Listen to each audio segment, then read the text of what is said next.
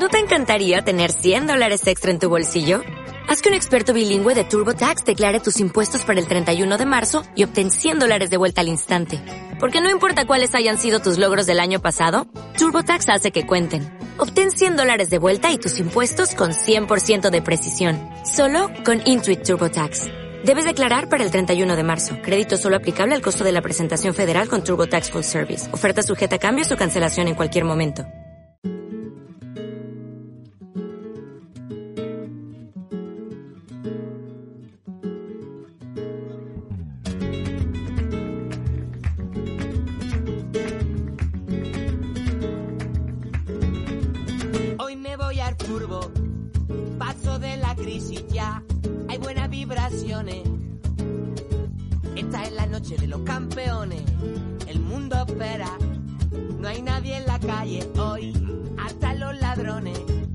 Quedan en su casa para ver los goles.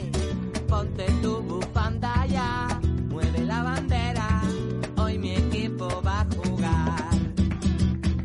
Y este partido va a empezar. Muy buenas, bienvenidos a Jornada Perfecta, bienvenidos al Planeta Fantasy.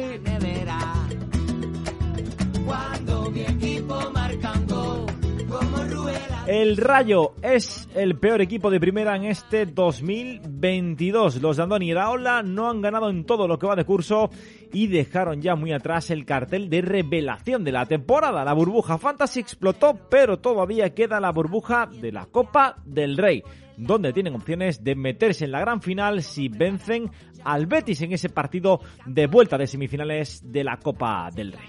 Pero, ¿qué jugadores son recomendables en el conjunto vallecano de aquí a final de temporada? De todo ello vamos a hablar con Maite Martín, cronista del diario As del Rayo Vallecano. Les habla Antonio Miguel García. Arrancamos. Este partido va a empezar y lo vamos a ganar.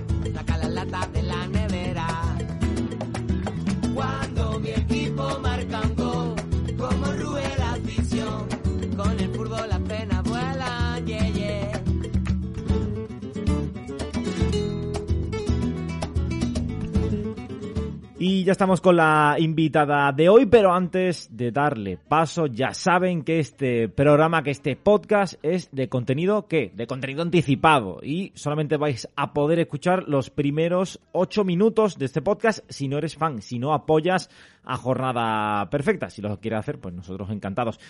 Si no, lo abriremos el sábado. El sábado ya tendréis disponible esta entrevista al eh, completo, aunque ya perderá un poquito de actualidad. Pero bueno, vamos a charlar con Maite Martín de muchas más cosas aparte de la actualidad. Así que va a seguir siendo interesante este próximo sábado. Lo digo para que lo, lo apuntéis en la agenda, en el móvil, una alerta, una notificación, lo que vosotros queráis. Lo podéis decir a, la parienta, al novio, a la novia, a lo que sea, ¿vale? Pero no os lo perdáis. Y vamos a dar ya paso a lo que es, a la que es la protagonista del podcast de hoy de Jornada Perfecta, Maite Martín. Maite, ¿qué tal? Muy buenas. Hola, buenas. Eh, el Rayo Vallecano, Maite, mm, se juega una plaza para la final de la Copa del Rey frente al Betis. Lo tiene complicado, perdió 1-2 eh, en Vallecas en el partido de ida, pero oye, ya no están los goles de, de- de factor doble a campo contrario, eh, solamente es un gol lo que le separa de la final. Las sensaciones, mm, no podemos negar que no son las mejores, pero está un gol de una final de Copa del Rey. Eso es. Al final aquí la sensación es de que 90 minutos les separan de, algo histórico. Bueno, ya era histórico que, que jugaran una semifinal, que hacía 40 años, que se dice pronto, que el Rayo no, no disputaba una semifinal, solo había hecho una vez antes. Y bueno, aunque el resultado y el rival no son muy halagüeños, por decirlo de alguna manera, sí que es verdad que las sensaciones del último partido contra el Madrid, también del partido contra el Elche, pues hacen que poco a poco la, la gente vaya recuperando un, poquito más el optimismo, ¿no? Porque es verdad que, que el equipo, los resultados en este 2022 no están siendo pues los que tenía acostumbrado a la gente, ¿no? Porque empezó con una primera vuelta increíble y bueno, sí que es verdad que con estos últimos partidos, aunque se ha perdido, pero bueno, las sensaciones como que han vuelto a recordar a del rayo de entonces. Y la gente, bueno, pues vuelve a estar enchufada y, y además como no hace mucho ya se vivió algo parecido en, en Montilivi, pues bueno, está esa sensación de que es difícil, sí, pero que tampoco es algo imposible. Además, como tú bien decías, las sensaciones, es verdad que en los últimos meses no son las mejores, pero frente al Madrid el equipo compitió, compitió bien y estuvo cerca de rascarle algo más de, un empate. Lo que pasa que, bueno, que enfrente está eh, Benzema, Vinicius, Courtois. Sí, al final el Madrid yo creo que demostró lo que le estaba faltando al, al Rayo, en, vamos, en, en, este tramo desde que ha empezado el año, que es pegada, que es eficacia y que el gol al Rayo es verdad que le está costando muchísimo marcar, sobre todo en Liga, porque fíjate, en Copa estaba demostrando como otra cara, ¿no? Cuando en Liga no conseguía marcar, eh, llegaba la Copa y de repente hacía eh, Sergio Guardiola dos goles al Girona, ¿no? Entonces eh, sí que es verdad que es quizá una de las cosas que más está penalizando al, al equipo, esa, esa falta de, de puntería de cara al gol. Y yo creo que es una de las cosas que además se está trabajando especialmente durante estas últimas semanas, ¿no? De, lo que sí que te lanzan es un mensaje de tranquilidad, a ver, estos son rachas, sobre todo, bueno, pasan todos los equipos, le pasa a todos los delanteros, pero bueno, que el equipo genere, cree ocasiones, cree peligro, mm, bueno, eh, te demuestra que, que es algo que, bueno, tarde o temprano, pues en algún momento tiene que volver a entrar el balón, ¿no? Entonces es como el mensaje que ellos mismos eh, se transmiten tanto en el vestuario como fuera de él. Sí.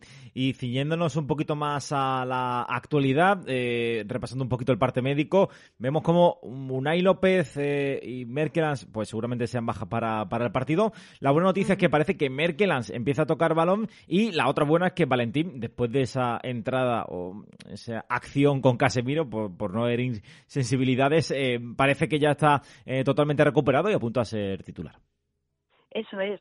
Eh, la verdad es que lo de la noticia de Merkeland nos ha dejado a todos como sorprendidos porque es verdad que nunca se ha llegado a emitir un parte médico oficial explicando lo que tenía el jugador, el alcance de la lesión. Sí que es verdad que, que cuando se le sometió una artroscopia, sí que tanto el Rayo como la Real Sociedad, que es el, el equipo de origen, por decirlo de alguna manera, del jugador, se emitieron un comunicado diciendo lo que le habían hecho, pero no llegaban a, a verbalizar, por decirlo de alguna manera, lo que tenían y el tiempo de baja, entonces más o menos ha sido un poco por lo que las pinceladitas que nos ha ido diciendo Iraola en las ruedas de prensa, por lo que más o menos nos hacíamos una idea de que esto iba a ser para largo, para muy largo. Entonces eh, ha sido una sorpresa muy positiva, ¿no? El, el ver que hoy eh, Merkeland pues ya está un poco haciendo eh, carrera al margen, tocando balón, bueno, es, como que ya se empieza a ver la luz al final del túnel, porque además era un jugador que al principio de la temporada fue bastante importante, es decir, eh, pronto le ganó en la partida a Easy, que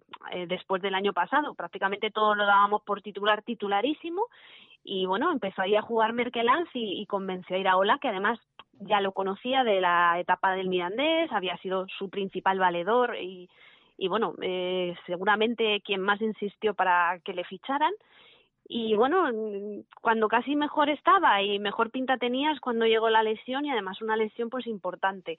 Además, eh, el míster había estado repitiendo, ¿no? Diferentes veces en, en ruedas de prensa, sobre todo un poco eh, cerca de, de, la ventana de fichaje del mercado invernal, pues eso que, que era una demarcación en la que le vendría bien pues haber incorporado algún, algún refuerzo más precisamente por la ausencia de Merkeland.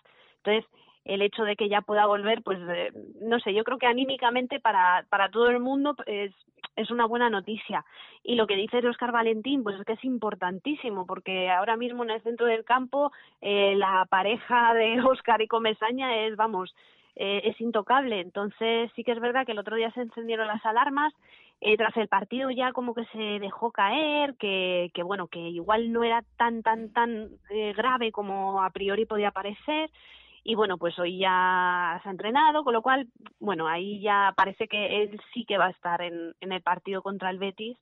Y bueno, el, el tema de, de Unai también, pues estamos un poco a, a expensas a ver de, de si vuelve dentro de poco no, porque mm, es como te comentaba, no han sacado un parte médico específico de lo que le pasa al jugador, entonces más o menos nos vamos enterando semana a semana por lo que nos va transmitiendo el míster. Sí, luego te, te preguntaré un poco de cómo es eh, trabajar alrededor de un equipo que eh, bueno, pues no es el equipo que más información traslada ni a los periodistas ni, ni a los aficionados, pero bueno, luego entraremos un poquito más en ese, en ese, en ese tema. Eh, me gustaría hablar contigo de Radamel, del Tigre, Falcao. Empezó como un auténtico demonio, como un bicho marcando goles a pares, pero lo cierto es que se ha venido un poquito a menos. Eh, aquí siempre hemos hablado en jornada perfecta de que quizás no es el encaje eh, perfecto para ir a la ola, porque le gusta tener a un delantero que, sea el primer defensor y Falcao ya, pues, eh, pues por desgracia, no está para, para esos trotes, pero parece que ha quedado relegado a un segundo plano, ¿no, Maite? Que a, una especie de, de revulsivo para las segundas partes. Sí, no, la verdad es que Falcao yo creo que nos sorprendió a todos cuando llegó y, nada, los eh, no sé si eran 10 minutos de saltar al campo, cuarto de hora ya marcó su primer gol, o sea, tuvo una racha impresionante que estábamos todos alucinados, claro, el rendimiento, porque a ver, a nadie le sorprende, Falcao es lo que es y ya se sabe que es extraordinario, pero vamos, que llegar así tan enchufado fue una noticia increíble. La mala noticia pues fue la lesión en el Bernabéu, a raíz de ahí eh, pues todo cambió. Eh, luego parecía que se recuperaba y volvió a recaer y luego después de las lesiones pues le está costando bastante eh, volver a esa versión de, de, Falcao que habíamos visto muy al principio de, la temporada. Lo que dices de, del sistema, de Iraola y demás, pues sí que es cierto, ¿no? Quizá por las características y, y demás que tiene Falcao y Sergio Guardiola, pues a priori como que encaja un poco más en el estilo de juego eh, Sergio Guardiola, que la verdad, y en honor a la verdad, no tenía un papel fácil a priori porque bueno está rivalizando con con Falcao que son palabras mayores y siempre ha dado un rendimiento como bastante correcto no al final uno tiene la sensación de que de que Sergio Guardiola cuando se la ha necesitado y ha tenido que tirar del carro y demás pues eh, el tío estaba ahí y ha cumplido entonces, eh, sí que es verdad que mm, últimamente parece que Sergio Guardiola está siendo el titular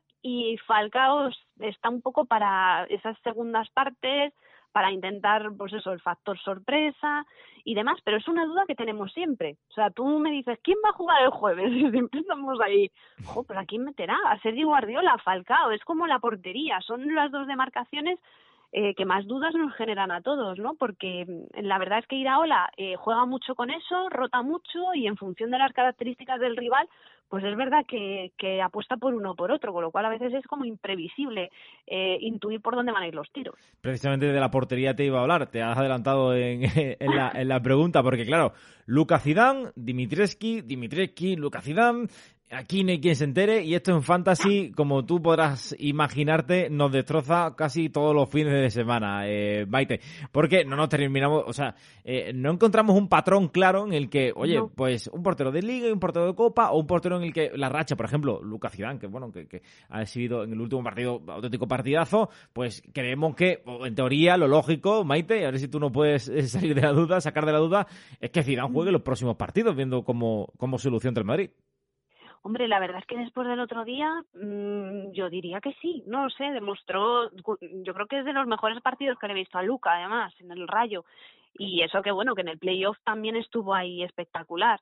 O sea que sí, o sea, os entiendo bien con lo de que no sabéis bien, porque efectivamente no hay un patrón, no es decir, pues lo que comentabas tú, pues uno para la liga, otro para la copa. De repente cambiaba, eh, si uno lo hacía bien le mantenía y luego pues de repente lo quitaba, o sea, que nunca respondía a algo que a priori desde fuera sepamos leer.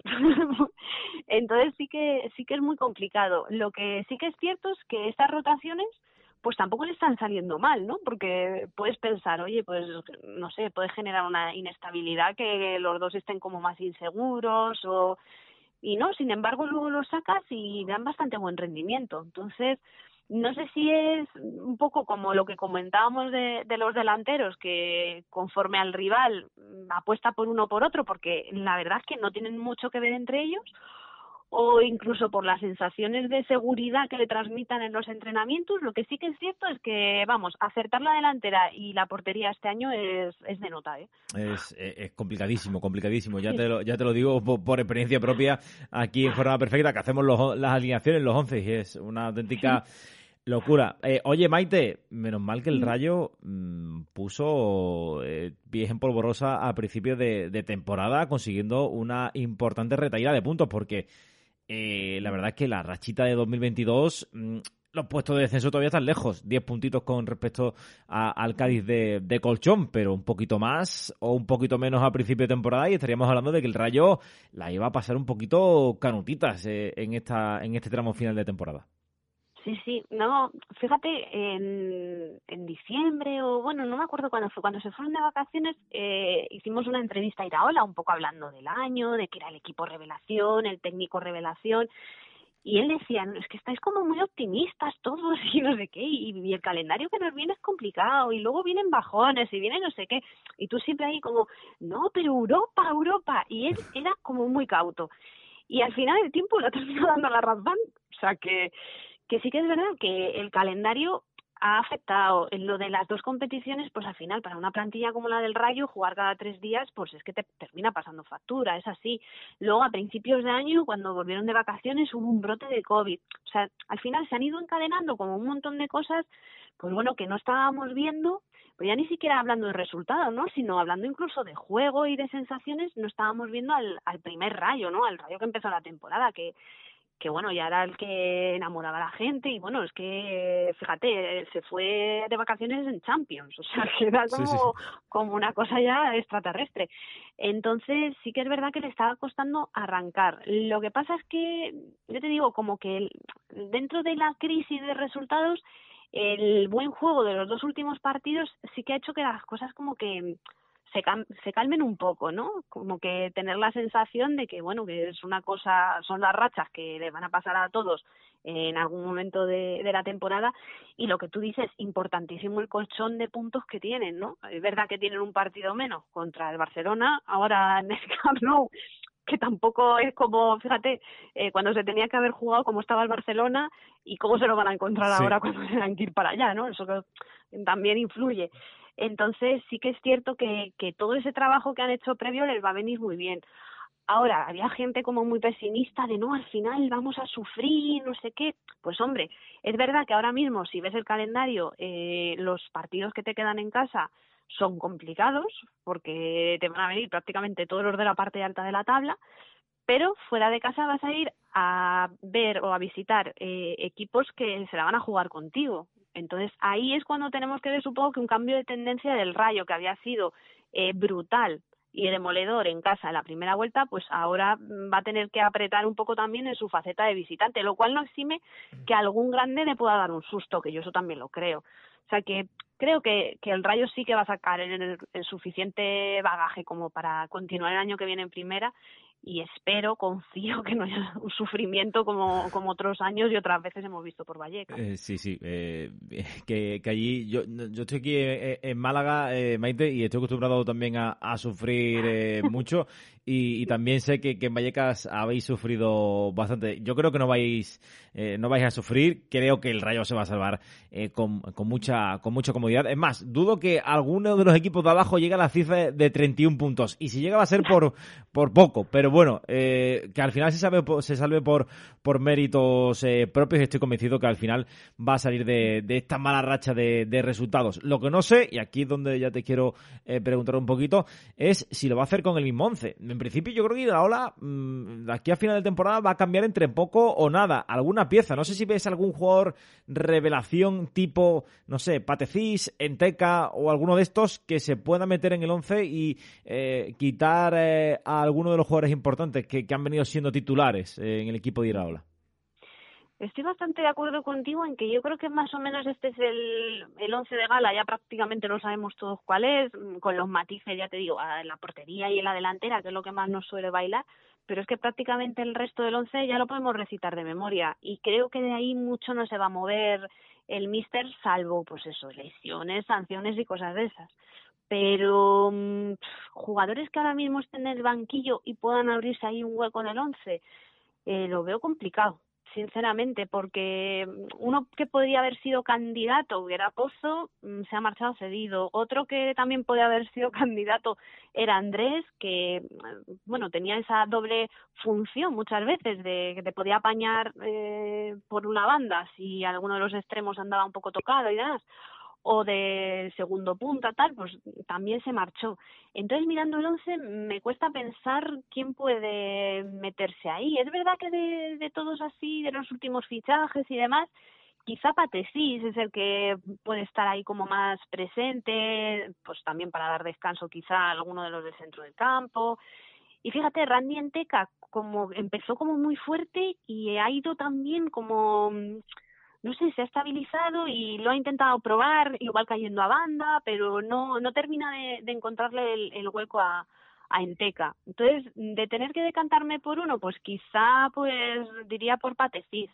Y hombre, si Merkelanz volviera a tiempo y volviera a estar bien, pues también sería una opción a que fuera otra vez ganando minutos y ganando peso en el equipo pero sí que es verdad que, que bueno que por tiempos y demás lo va a tener un poco complicado. Quizá ya lo hubiéramos en el tramo final muy muy muy final. Eh, ya centrándome un poco eh, en tu persona, Maite, dejando un poco ya de lado la actualidad del, del, Rayo Vallecano, me gustaría saber cómo es la experiencia de, de, puntuar eh, partidos para, para mm, Diario As, esas esas puntuaciones que supongo que también te llegan algún hate a través de redes sociales por debido a esas puntuaciones.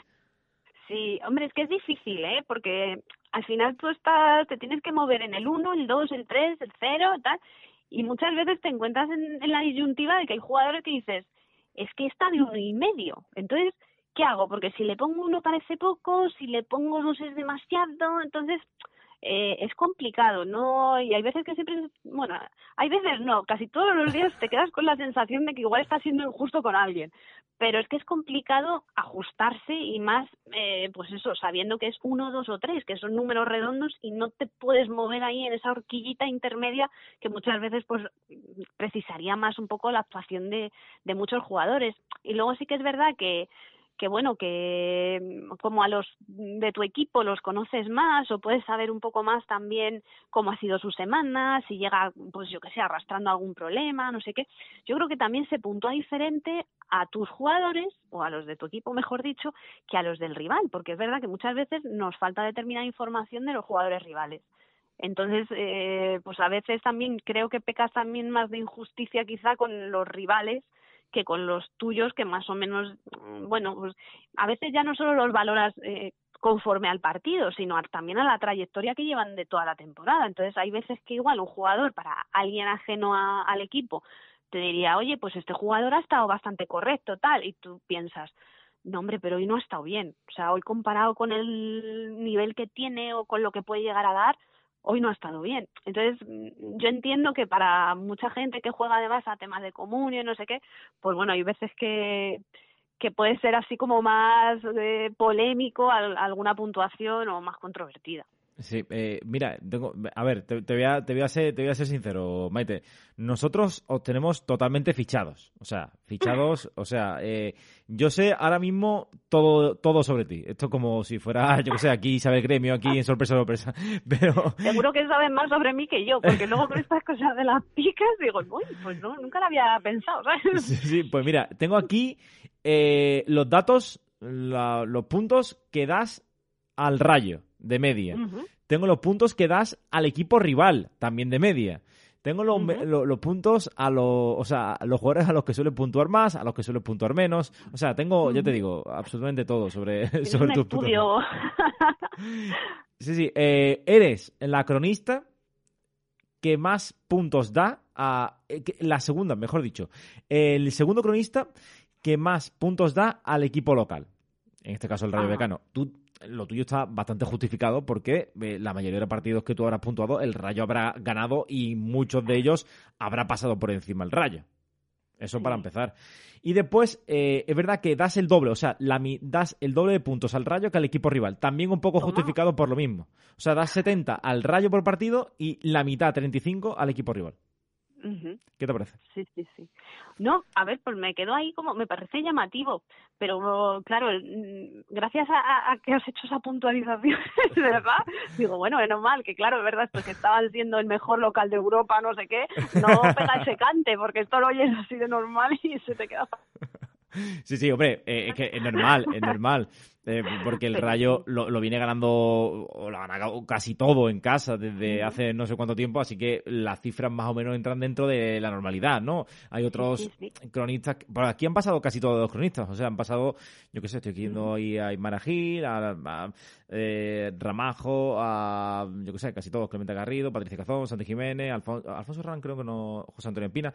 Entonces, más o menos, con todo hemos hablado de, estos de estos temas. ¿Sabrías decirme cuáles son los jugadores que más ha puntuado, que mejor ha puntuado eh, en Diario As. ¿Pero de este año o en general? Porque, de a este año. nosotros- Ah, vale, porque es que te iba a decir RDT, porque cuando teníamos Claro. en el rayo a RDT, todo el mundo me decía, "Oh, ¿me vas a fichar a RDT? Digo, pues hombre, normal porque se está hinchando a, a meter goles y tal, o sea que ahí el, el mérito es de RDT, yo lo único que hago es, es decir lo que hay. Entonces, de este año, pues igual Trejo, Álvaro García, quizá, no sé. Espectacular. O sea, Trejo eh, es el primero y Álvaro García el segundo. O sea, es que lo has clavado, ¿eh? Bueno, es porque al final es que te das cuenta de que son como muy determinantes. O sea, a pesar de que hay, la verdad, una plantilla y un equipo, sobre todo, bastante armado, bastante majo, bastante equilibrado, eh, sí que me parecen como dos de los jugadores más, más, más desequilibrantes del equipo. Y sí que se les notaba, pues fíjate, antes hablábamos de lo del COVID y demás, eh, cuando fueron al Wanda, decían, madre mía, cómo se nota, cómo se nota justo, ay, por esa banda, por no sé dónde. Entonces, eh, me han venido esos dos nombres porque así de lo que he estado viendo hasta ahora, quizás son los que más desequilibrantes me han parecido. Sí. Eh, ¿Cuáles son, o sea, podemos decir así ya oficialmente, lo digo para aquí, para nuestros oyentes, eh, podemos decir que eh, tanto Trejo como Álvaro García son tus debilidades, ¿no? Esos jugadores que tienes ahí en el corazoncito. es que son muy buenos, es que no es debilidad mía, es que lo que te decía antes con RDT, eh, pues es que al final, mm, si llega y te mete tres goles, o, mm, que además me acuerdo una vez que hizo un hat-trick perfecto, que yo decía, uy, qué maravilla esto de per- hat-trick perfecto, igual no lo puedo volver a usar yo en una crónica en mi vida, ¿sabes? Pues oye, al final cuando tienes un jugador así, pues, es que lo único que haces es calificarlo, es que son muy buenos. Pero ya te digo, debilidades tengo más, muchas más. lo que pasa que, bueno, pues hay partidos mejores, hay partidos peores, incluso de Álvaro y de Trejo, o sea, que es que eh, depende del rival, depende de, de cantidad de cosas, de cómo te planteen el partido. Pues mira, hablábamos de, de cómo está el rayo en casa, pues eh, me costaría hacer memoria, pero de decir rivales que hayan sido superiores al Rayo en casa, me costaría muchísimo poderte decir, te- fíjate, te diría el Betis, que creo que ha sido Ojo, el, sí. el mejor el mejor visitante que ha venido a Vallecas, quizá hasta ahora, yo te diría que ha sido el Betis. Yo, de, Y- de los partidos que he visto, sí. Sí, sí, de ¿A los, sí?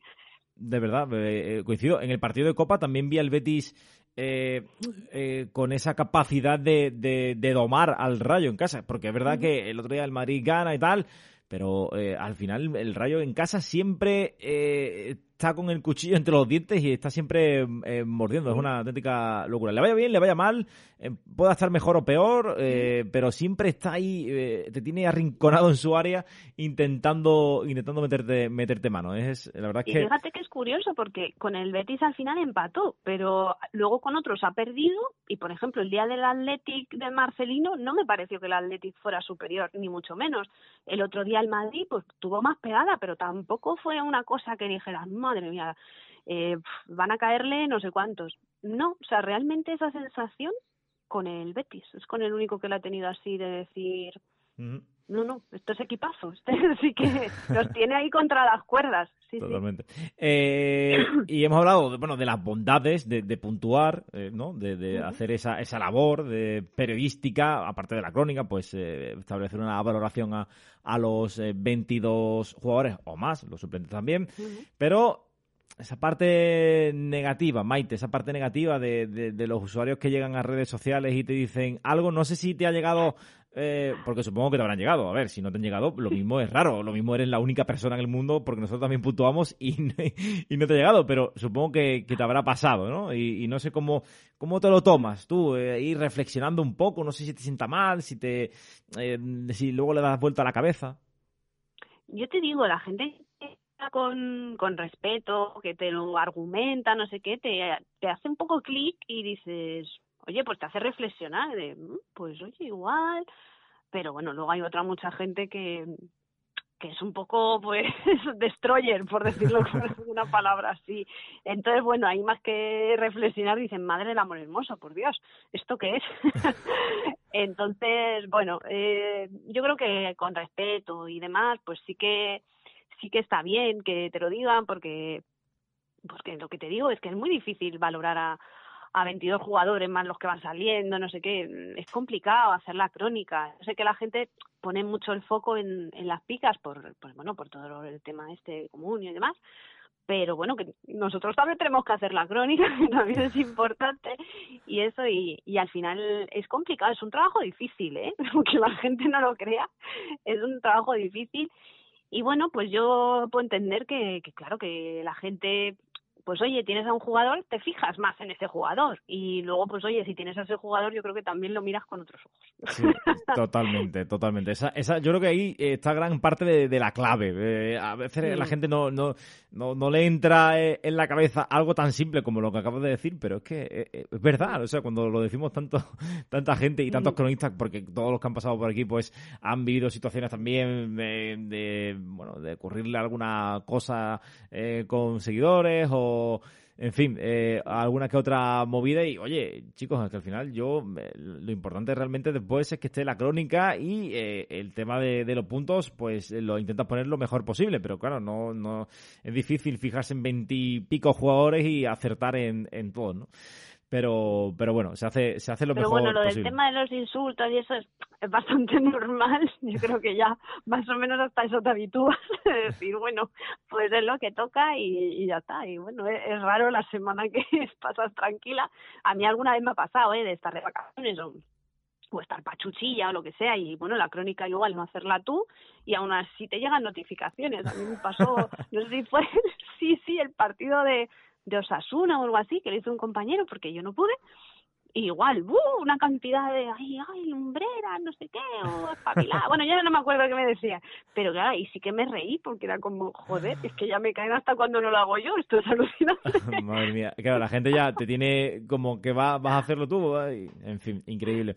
Y, y ya para terminar, eh, Maite, eh, ¿cómo es eh, seguir un equipo como, como el Rayo? Eh, no sé, un equipo con, con bastantes peculiaridades dentro de, del panorama eh, deportivo español y eh, que tampoco ofrece mucha información. Supongo que es complicado, ¿no? Porque lo decíamos con el tema de, lo, de los lesionados, porque vemos como eh, quitando Iraola, pues eh, no, no se informa de nada más. Es algo que cada vez ponen en práctica más equipos. Decía el propio Monchi, no le voy a dar al rival ni agua. O sea, es que no van a saber cómo están, van a estar los jugadores. Pues eh, en un equipo como el Rayo la cosa se, se complica mucho más, ¿no?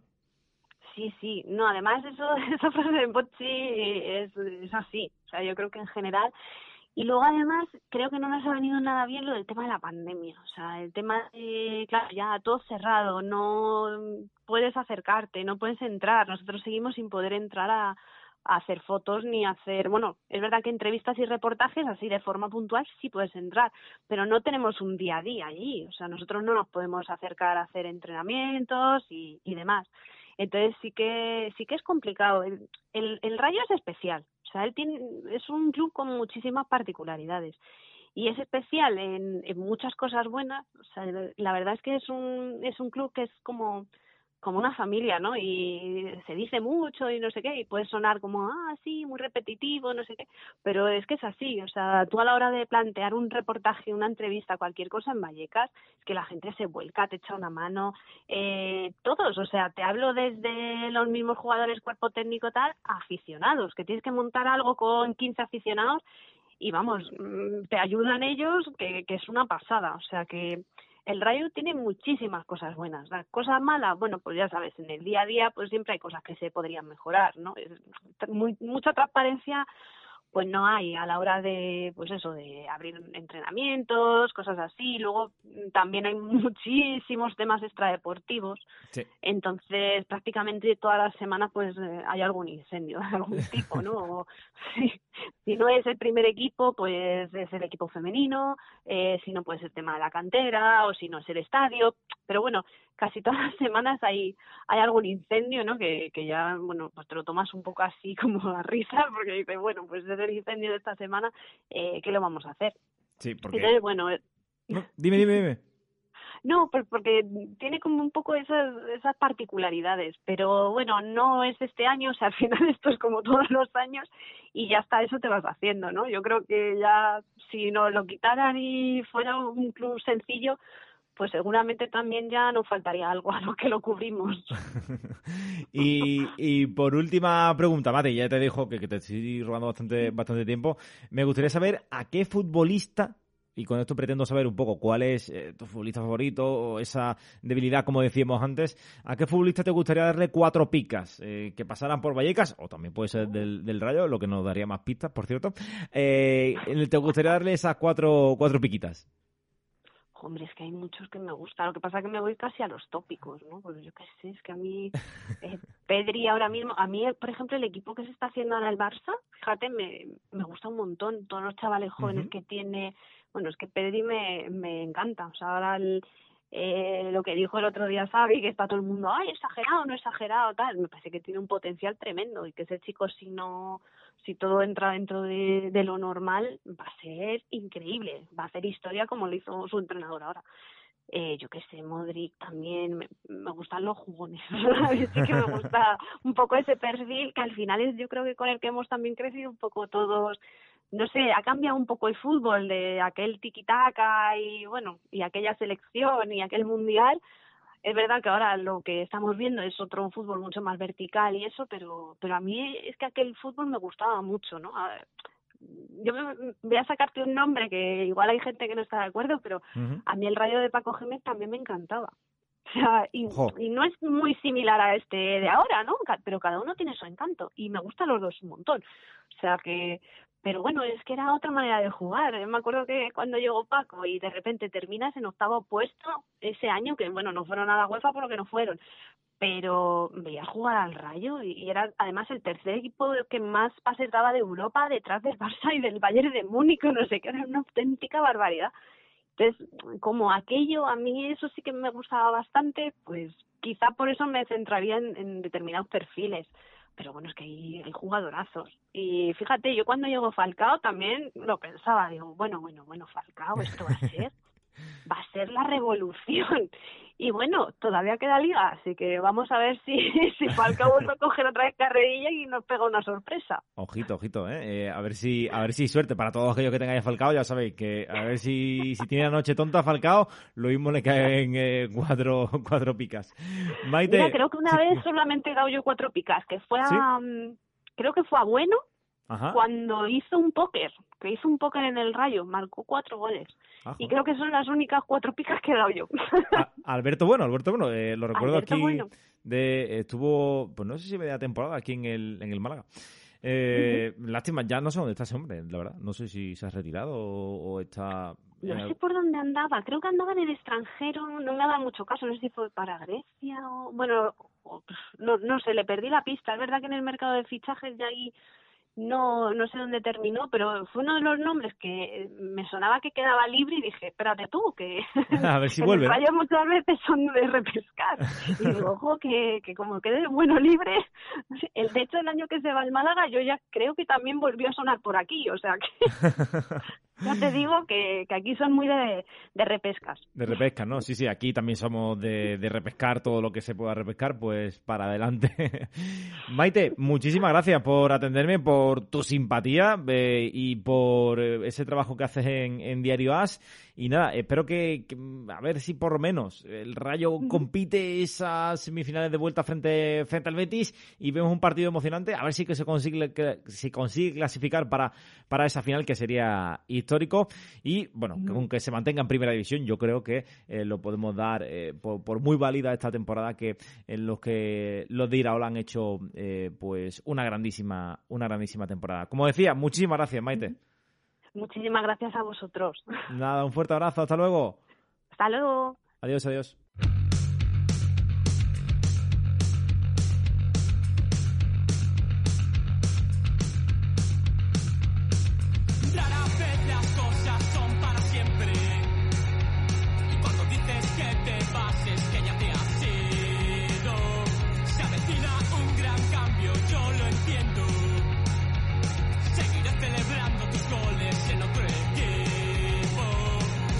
Pues hasta aquí ha llegado el eh, programa de hoy. Espero que les haya gustado. Si es así, ¿qué es lo que tenéis que hacer? Pues a ver, si te ha gustado, lo que tienes que hacer es darle a me gusta, ¿no? Vamos, yo creo, a ver, Eh, fácil, ¿no? Fácil y sencillo, ¿no? Eh, así que, nada, déjense un buen like, un buen like si les ha gustado y, bueno, comenten en la caja de comentarios todo aquello que ustedes quieran acerca de Maite Martín, del Rayo, de Falcao, si queréis que va a marcar, si queréis que Maite le va a dar las cuatro picas o eh, de si va a ser recomendable Merkelans de aquí a final de, de temporada. Veremos si consigue poder recuperarse al 100%.